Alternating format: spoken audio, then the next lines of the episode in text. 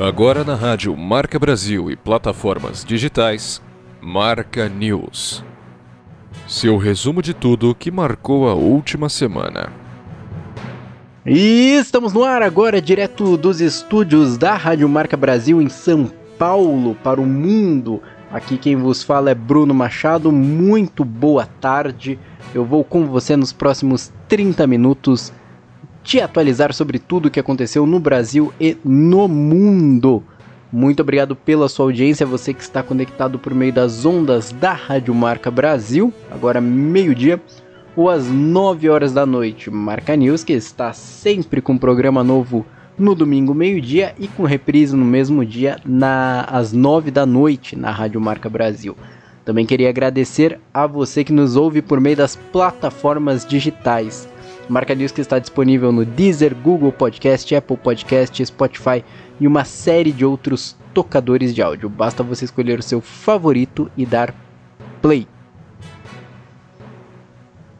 Antes de conferirmos tudo o que aconteceu no Brasil e no mundo, queria lembrá-los que o Marca News conta com você para tornar este programa possível, para financiar toda a nossa estrutura. E se você quiser colaborar com o nosso jornalismo, é só você ir no PicPay e procurar por arroba Marca News.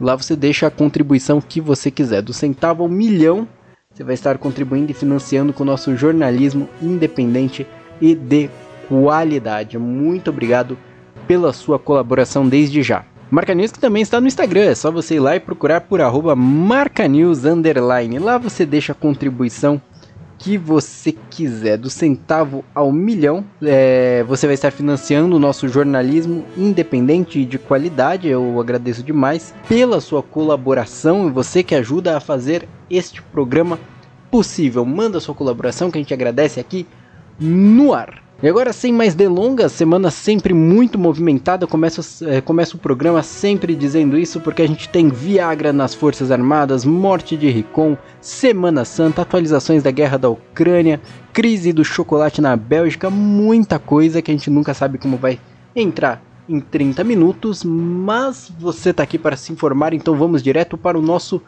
primeiro quadro, nosso giro pelo Brasil. Solta a vinheta. Marca News Brasil.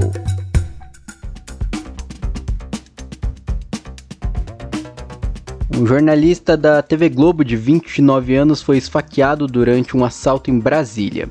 Gabriel Luiz voltava de um bar com os amigos na quinta quando foi abordado por dois homens e esfaqueado. José Felipe Tunholi, de 19 anos, e um outro jovem de 17 foram detidos como suspeitos de terem participado do ataque. Os dois confessaram a participação no crime. A polícia chegou até eles por meio de vídeos de sistemas de câmeras de segurança. Segundo informações de familiares, Gabriel Luiz está consciente e se recupera bem do atentado. O jornalista ingressou na TV Globo em 2014 como estagiário e em 2017 foi contratado como repórter do G1 Brasília e desde 2019 atuava na produção de reportagens investigativas para o noticiário DF1. Indígenas da aldeia Tipai, a 800 quilômetros de Belém, capital do Pará, denunciaram a invasão de seu território por parte de dezenas de garimpeiros. Os indígenas perceberam a movimentação e tentaram uma aproximação com os garimpeiros, mas foram ameaçados. Em seguida, líderes de diversas tribos mandaram os garimpeiros para o local para proteção do território. Entretanto, os garimpeiros haviam desaparecido. Como uma balsa não se locomove com tanta velocidade, membros das tribos acreditam que os homens ainda estão no local, só que escondidos aguardando para retornar. O Ministério de Justiça e Segurança Pública iniciou uma operação para a proteção da terra de Paia após as denúncias de invasão. É, agora, agentes da Força Nacional e da Polícia Federal e da FUNAI estão no local para reforçar a segurança.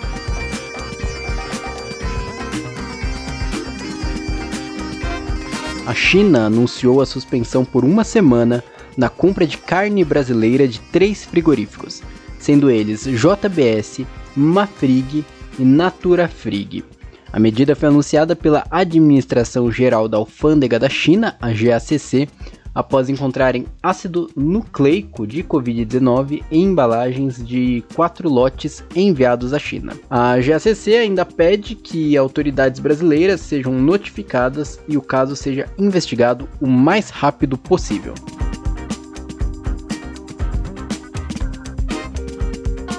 Muitas mulheres que vencem o câncer de mama passam a conviver com cicatrizes que muitas vezes remetem a um período muito triste dessa luta. Mas alguns tatuadores brasileiros tentam devolver a essas mulheres uma autoestima com tatuagens que cobrem essas cicatrizes. Confira mais detalhes na reportagem. Marlene Silva dos Santos, de 51 anos, venceu a luta contra o câncer de mama mas a batalha deixou uma cicatriz que ainda trazia lembranças difíceis. Ah, eu estava muito incomodada. Eu, eu, eu, olhava assim e ficava triste. Porque você fica vendo a, a cicatriz, né? Aquilo ali te deixa meio baixo astral. A dona de casa é uma das cerca de 160 mulheres que a tatuadora paulistana Carla Mendes ajudou através do projeto conhecido como We Are Diamonds, lançado em 2017 para aliviar as cicatrizes de doenças, violência de gênero, acidentes e outros traumas. Isso é tipo assim muito gratificante eu poder saber que com a minha arte eu consigo ajudar, transformar a vida, ressignificar aquela cicatriz ali que traz lembranças horríveis por uma coisa que ela vai olhar e vai se amar, sabe? Então, é, todas as mensagens que eu recebo, todo o carinho que eu recebo delas depois, toda a história que a gente conversa no meio da sessão, tudo isso acrescenta mais na minha vida, sabe?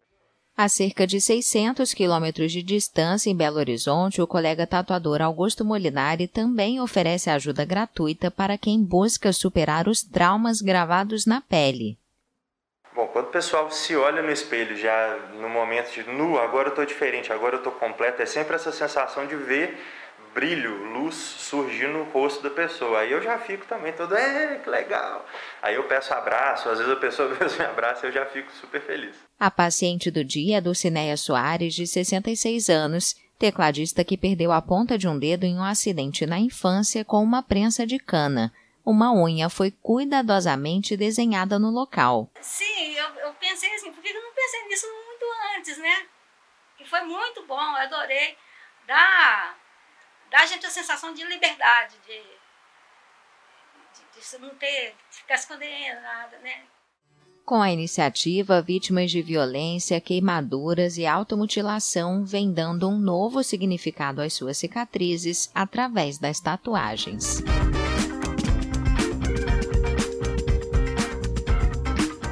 Semana passada trouxemos aqui no programa notícia de casos de salmonela relacionados ao consumo de chocolate da marca Kinder, ou Kinder Ovo. Muito bem, agora, apesar da Ferreiro, que é a marca responsável pela Kinder, garantir que o lote analisado não foi importado para o Brasil, a Anvisa suspendeu a comercialização de chocolates da marca fabricados na Bélgica. Segundo a Anvisa, a medida serve para alertar consumidores sobre os casos da doença relacionados ao chocolate.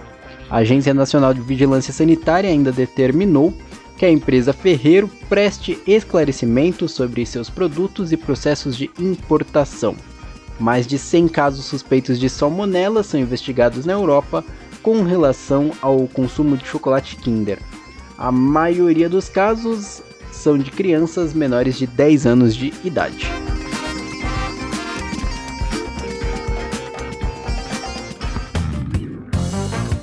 Finanças, com Marcelo Scalzareto Correia.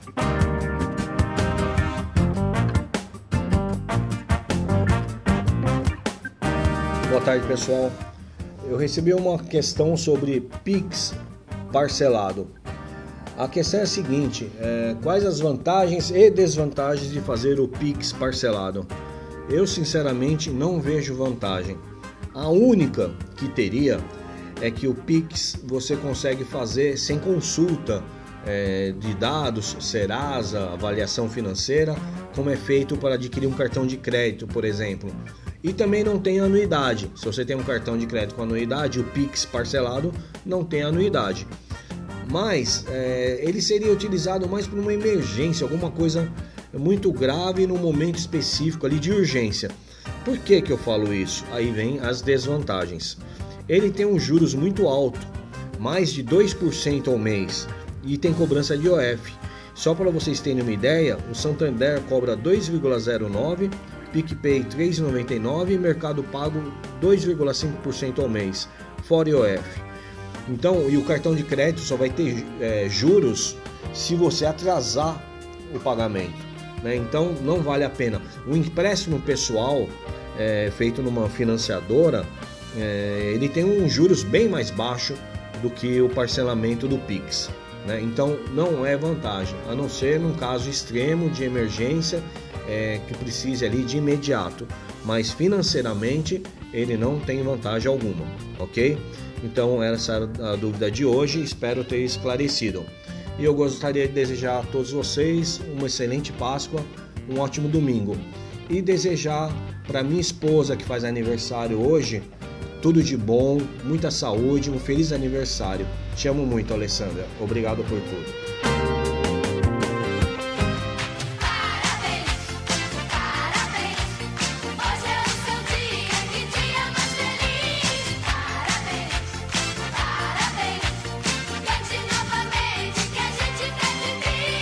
E um feliz aniversário para a Alessandra, que é a primeira dama aqui da coluna de finanças do Marca News. Desejo muitas felicidades, vida longa, saúde, conquista. Continue botando ordem na casa, que eu sei que a Alessandra todo domingo ela faz um negócio bem anos 50. Ela coloca a família em volta da mesa assim, coloca o rádio no meio e aumenta só pra ouvir o Marca News. Eu me sinto muito importante com ela fazendo isso. então, muito obrigado, Alessandra, você pela sua audiência. Muitas felicidades e sucesso, viu? E para você que quer que se interessou pelas dicas do marido da Alessandra, pelas dicas, não pelo marido da Alessandra, pelas dicas do marido da Alessandra, esse vozeirão que leva todo domingo até nós notícias fundamentais, dicas fundamentais sobre economia doméstica, finanças pessoais. É, é só você. E você quer conhecer mais sobre, sobre esse universo, você quer reorganizar suas contas, saber como deixar um pouquinho de dinheiro no final do mês, fazer aquele pé de meia pensando na aposentadoria, enfim. Independente do seu objetivo, Marcelo Escalzarito Correia está todo domingo aqui para nos dar uma dica para te ajudar. Mas aqui o tempo é limitado, se você quiser saber mais desse universo, vai lá no Instagram e chama o Marcelo para trocar uma ideia. Ele com certeza vai, ele vai saber te orientar, marca um horário com ele, ele vai te dar dicas valiosíssimas para sua reorganização financeira. O Instagram do Marcelo é o arroba MSC underline educ, educ, underline financeiro. Repetindo, é o arroba MSC underline educ, underline financeiro. Muito obrigado, Marcelo. Mais uma vez, felicidades, Alessandra, e até semana que vem.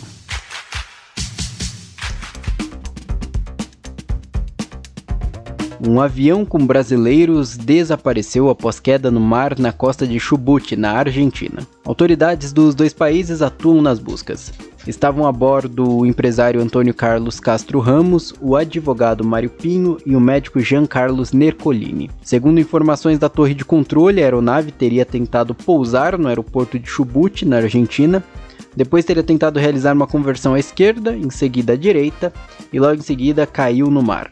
A Polícia Civil de Santa Catarina atua nas buscas e os homens do Corpo de Bombeiros se baseiam no sinal de celular para rastrear as vítimas que estavam a bordo da aeronave.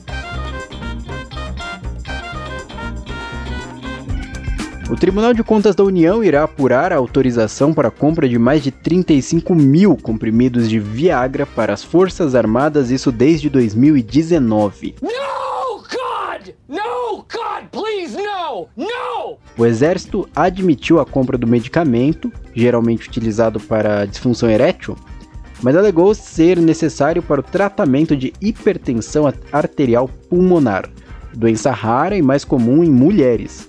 O TCU também apura a aquisição de mais 60 próteses penianas por parte das Forças Armadas. Não! Em entrevista ao jornal Valor Econômico, O vice-presidente Hamilton Mourão afirmou que há exagero na cobertura da mídia sobre o assunto e disse não ver problema na aquisição de 35 mil comprimidos de Viagra para 100 mil velhinhos das Forças Armadas.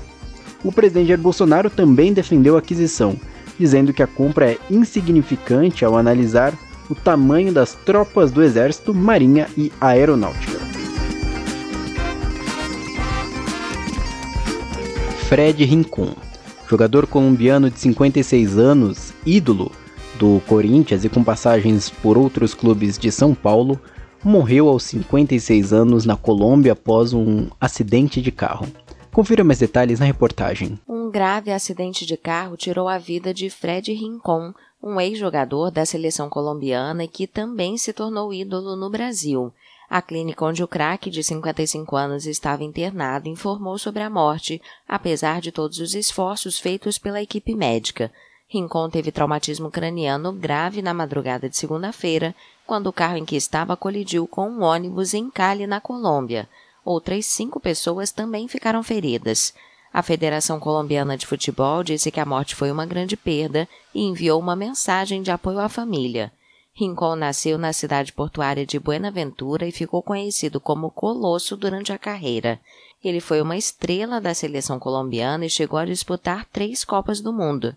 Fred Rincon passou grande parte da carreira no Brasil, jogando pelo Palmeiras e Corinthians, onde conquistou o Mundial de Clubes da FIFA em 2000.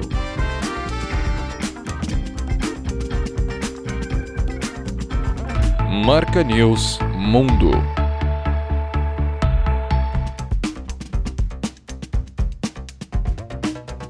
Um atentado a tiros em uma estação de metrô no Brooklyn, Nova York, deixou 23 feridos na última terça-feira. A polícia de Nova York descartou a possibilidade de um ato terrorista.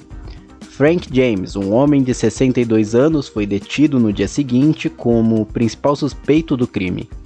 O homem teria entrado no vagão do metrô de Nova York e acionado uma bomba de fumaça, e quando a composição parou, abriu fogo sem um alvo específico.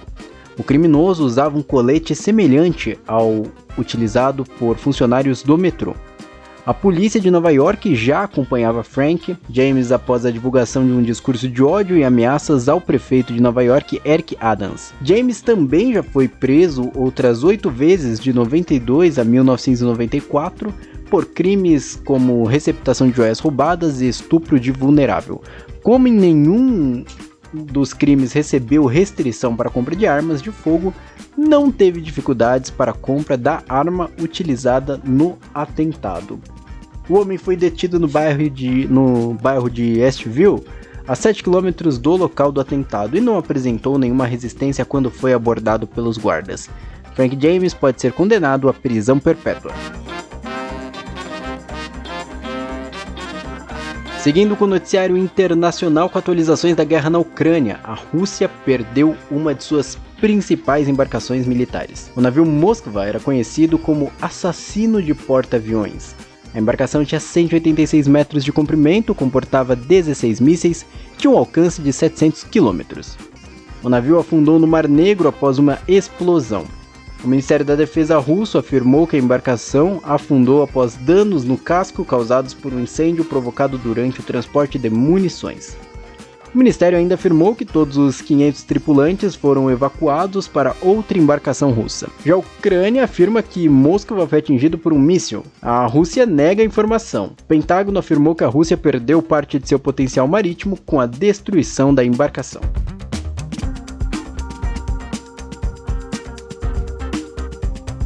A Sexta-feira da Paixão é celebrada por católicos do mundo todo, com rituais que lembram a morte de Jesus Cristo. Nas Filipinas, país de maioria católica, os devotos praticam autoflagelação para lembrar o sacrifício de Cristo. Vamos conferir mais detalhes na reportagem. Um ritual de flagelação nas Filipinas. Penitentes católicos comemoraram dessa forma a Semana Santa em Hagonoy, município nos arredores da capital Manila. Minha devoção é tanta que só vou parar quando não puder mais, e ainda posso. Os fiéis consideram que passar por esses rituais ajuda a redimir seus pecados. A Igreja das Filipinas, país de maioria católica, condena esse tipo de prática e sustenta que não promove a autoflagelação nem a crucificação.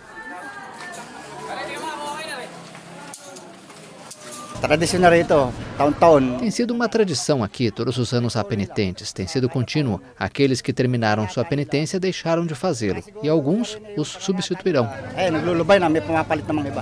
Nas Filipinas, a Semana Santa costuma ser comemorada com encenações da crucificação de Cristo, mas o evento foi cancelado pelo terceiro ano consecutivo devido à pandemia de Covid.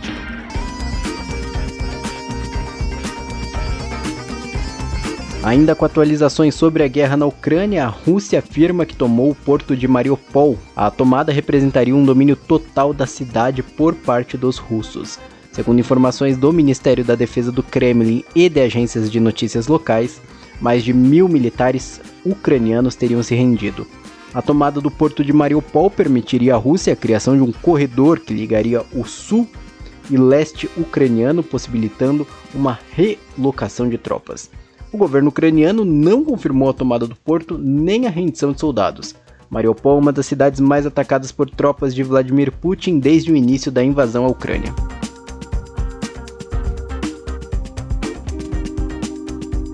Coreia do Norte celebrou na última semana o aniversário de 110 anos de Kim Jong-il, fundador do país e avô do atual presidente e ditador Kim Jong-un. A data é uma das mais importantes para os norte-coreanos, foi celebrada dias após o teste de um novo míssil.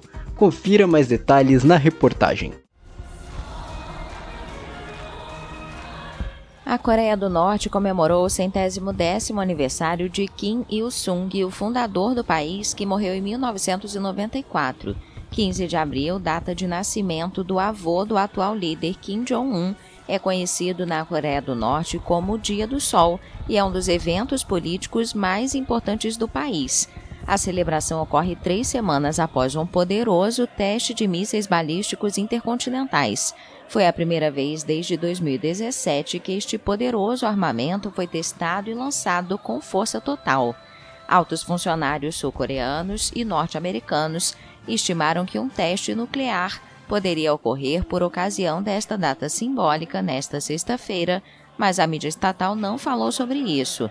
Um especialista enfatizou que o principal desfile militar provavelmente será realizado em 25 de abril, aniversário da fundação das Forças Armadas norte-coreanas. Kim Il-sung continua sendo o presidente eterno do país. Desde muito jovem, todos os norte-coreanos aprendem a venerar sua figura e a de seu filho Kim Jong-il. Presidente ucraniano Volodymyr Zelensky se recusou a receber o presidente da Alemanha Frank-Walter Steinmeier. O presidente alemão iria junto com o presidente da Polônia, Andrzej Duda, a Kiev. O motivo da recusa seria o apoio de Steinmeier à construção do gasoduto Nord Stream, construído em parceria da, por meio de uma parceria da Alemanha com a Rússia. Em 2011, houve um acordo para a construção do Nord Stream 2. A decisão para a continuidade do projeto coube a chanceler da época, Angela Merkel. Após a invasão à Ucrânia, o atual primeiro-ministro Olaf Scholz ordenou a suspensão da licença para a construção do gasoduto. Scholz tem é, se recusado a implantar um embargo contra a importação do gás russo devido à importância que tem da fonte de energia vinda da Rússia.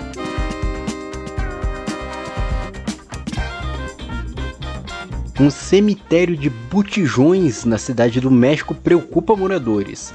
O medo é de uma explosão e do surgimento de doenças causadas pelo odor dos gases. Confira mais detalhes na reportagem. Milhares de botijões de gás estão abandonados em uma antiga refinaria na cidade do México. Pessoas que moram perto da usina denunciam o forte odor gerado pelos bujões e temem que o gás liquefeito de petróleo ou GLP para uso doméstico possa causar doenças ou até uma explosão. Começa a partir das 6 da tarde, um cheiro muito forte. Dá para sentir na avenida ou dos bairros vizinhos. Do lado da saúde, o que temos é vontade de vomitar e fortes dores de cabeça. É o que acontece com a maioria de nós aqui. Os cilindros permanecem expostos a altas temperaturas na refinaria, fora de operação desde 1991 eles foram colocados lá pela empresa governamental Gás Bienestar após a troca gratuita de cilindros velhos ou danificados por novos. Em janeiro passado, o governo da Cidade do México informou que a estatal Pemex estava em processo de remoção dos tanques. O risco de pensar que pode acontecer alguma coisa. Eles dizem que nada acontece, que o cheiro normal do gás, que é o cheiro para a gente distinguir e que não tem nenhum perigo. Mas todos nós achamos que tem um certo perigo.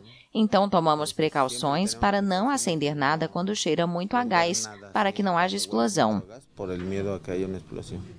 Inodoro, o gás GLP é composto de butano e propano.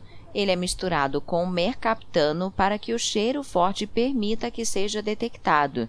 Cientistas apontam que o gás GLP contribui para a formação do ozônio, um poderoso poluente para as pessoas e o meio ambiente.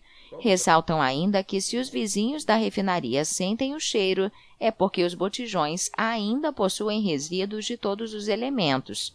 Os bombeiros da área recebem relatos diários de vazamento de gás, mas na realidade são os botijões.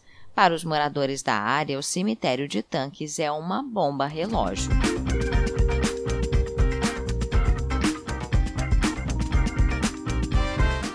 Marca News Dica Cultural. O, neste domingo de Páscoa, nossa dica cultural não poderia ser outra a não ser a não, não é sobre a Páscoa. Achou errado, otário? É sobre o Low High, a mais nova casa underground de coquetelaria de São Paulo e que abriu as portas recentemente, no dia 15 de abril, na última semana, né? É, ele fica localizado no coração da cidade de São Paulo, dentro do Hotel Celina Aurora. O Hilo segue a proposta de alta coquetelarias com a adição de um menu de origem japonesa priorizando os vegetais com ofertas veganas. Então, uma excelente pedida pro pessoal aí vegano. O High está abrigado em um edifício que é, patrimônio histórico de São Paulo, né, construído ali em 1947 para acolher uma condessa italiana fugida da guerra, onde ficava o antigo Bourbon São Paulo Business. Tem a sua atmosfera com referências de áudio de bares de diversas cidades cosmopolitanas pelo mundo, como Nova York, Tóquio, Barcelona e Paris. Então, em um único bar é a chance de você conhecer outras localidades do mundo. A protagonista da casa é a carta de coquetéis classificáveis em cinco categorias: fresco e animado, calmo e brincalhão para leves e refrescantes, cintilante e confiante, amargo e honesto para as opções mais fortes, e elegante e atemporal para clássicos repaginados. Todos assinados por Thiago Pereira, com um menu de drinks que apresenta coquetéis dos mais variados paladares para um público descontraído e exigente. Se você se interessou e quer saber mais, o Low, o Low High fica na Vieira de Carvalho, número 99. Tem um atendimento de quarta a domingo, das 9 da noite às 3 da manhã. Um novo lugar para você beber, curtir com os amigos é a nossa dica cultural de hoje. Lembrando sempre que se beber não dirija, beba com moderação e é proibida a venda de bebidas alcoólicas para menores de 18 anos. Com isso encerramos mais um Marca News. Muito obrigado pela sua audiência de sempre, agradeço demais a sua companhia.